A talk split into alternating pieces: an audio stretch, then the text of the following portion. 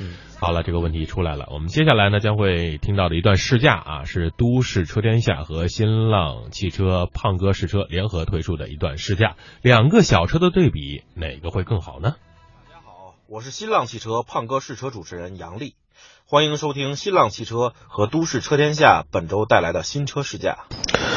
我们试驾的这辆这个心动呢是创行版，它的官方指导价是九万九千九，实际上全系的心动啊，它的起止售价只有六万九千九，确实这个这个进入的门槛足够低了。我们看看这辆这个创新版这个心动都给我们带来什么呢？首先刚一坐进来就你就会觉得它的空间确实给人一种非常敞亮、一种透亮的感觉。呃，除了乘坐的空间，还有它的视野，还有这个车内颜色的搭配，看上去都非常的这个。就是让人的心理方面有一种放松的感觉，我是个人这么觉得。先来看看乘坐空间，我觉得是完全没有问题的。除了这个座椅稍微有一点点窄，啊，相对我的体型来说，其他的像腿啊、还有头部等等的，还有这个手啊活动的都没有问题，而且整个视野非常的透亮。那个它的内饰颜色呢是采用了这种上黑，下面这种浅黄色的这种这种比较。传统的这么一种颜色搭配啊，就是也不至于太黑，像我们之前试驾的 C 四世家，也不是至于说全都是这种浅黄，看上去就是这个不耐脏啊。它是这个颜色这种搭配还是挺讨巧的。除了这个乘坐空间呢，它的储物空间也是比较赞的。你看像这个车门上非常大的一个开槽，我觉得放一点五升的这种大水瓶完全没有问题。前面两个杯架，然后前面有个槽，只是这个杯架呢。当你在驾驶的时候，这个变速杆会稍微有一点点妨碍你去拿这个水瓶啊。在后面呢是这个手刹，上面是一个这个中央扶手，只是这个手刹和中央扶手有的时候会发生干涉啊。当你放在这个中央扶手放在最下面的时候，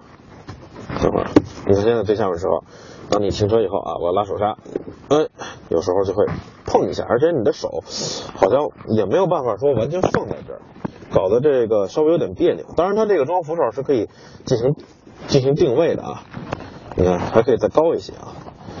但即便如此的话，也是稍微有点妨碍这个你去拉手刹。不过它这个储物空间、乘坐空间上给我的这个比较好的印象，也算是抵消了一些它在这个手刹和中央扶手上这些。这个干涉，我们来看看这个九万九千九的这个价格基础上，我们都获得了什么配置呢？首先，只有这个驾驶窗是一键降的，并不是一键升，其他三个车窗都是传统的，那个你升多少按多少，按多少升多少啊。呃，空调是手动的，然后其他的也没有什么太过丰富的配置，配置相对来说比较的这个。简单啊，呃，有一个好消息就是，现在你购买全系心动的话，都会获赠这个原装附件，包括这个内后视镜上的集成的这个幺零八零 P 的行车记录仪啊，它的广角达到了一百七十度，非常的广泛。如果你购买这辆创新版以及更高配的智行版的话，呃，还会这个获赠原装附件八英寸的这个导航啊，这个屏幕也够大。我们点会儿来看一下。啊，有电台，有这个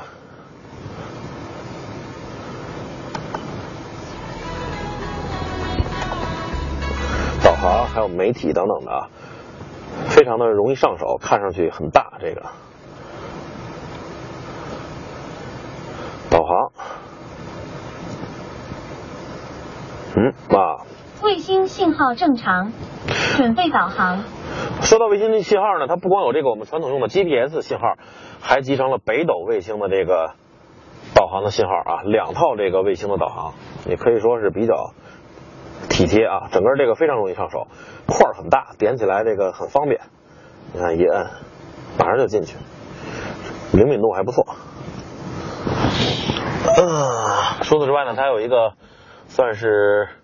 这个尺寸不大的天窗啊，呃，整体来说配置不是多么的豪华，不是多么的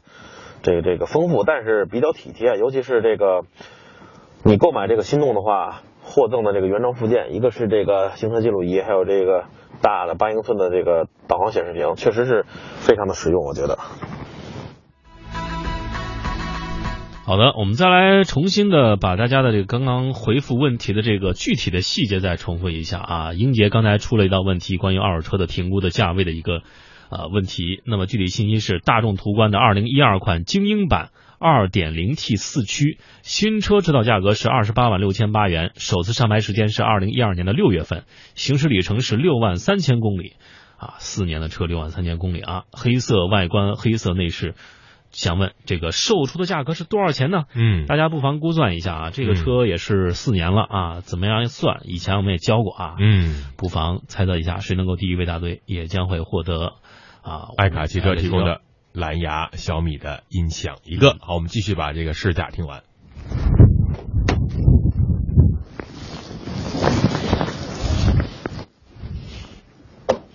哎，之后呢，它的这个容积目测已经超过了，差不多应该超过一千升了。只是呢，它的这个放倒之后是高出来一层的，并没有办法做到这个后排的地板完全平啊。所以你要放的时候，可能需要稍微的布置一下，后面先垫上点东西啊，不怕压的，然后在上面再放这个别的其他的，这样能保证这个地板是平的啊。稍微有一点点不太方便，嗯。接下来我们再来看看这个心动。你看，目测一看啊，它当然两边也有这个轮拱的这个宽度的限制，但是整体的底下纵向的长度确实要比这个致炫要长出一点。这也是为什么在这种状态下，它的这个后备箱容积达到了三百七十二升啊，要比这个致炫要超出了差不多四十多升。但别小看这四十多升，在家用的时候，它就能放一个小的箱子或者包什么的啊，确实挺关键的。尤其是底下足够长，这一下你可以就是方便布置了。我们也来看看它的这个备胎，呃，尺寸是幺七五七零二十四啊。它的这个两个车的原厂配套轮胎规格一样，都是幺八五六零二十五。那辆车是全尺寸备胎，这辆车稍微小一点啊，所以可能换上之后赶紧去找这个轮胎店。它的这个后排座椅也可以放倒，看一下。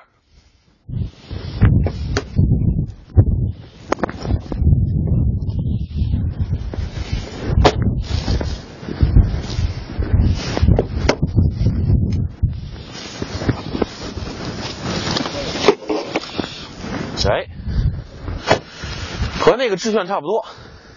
翻完之后也是有一个高度的这个凸起啊，所以这个布置的时候也是需要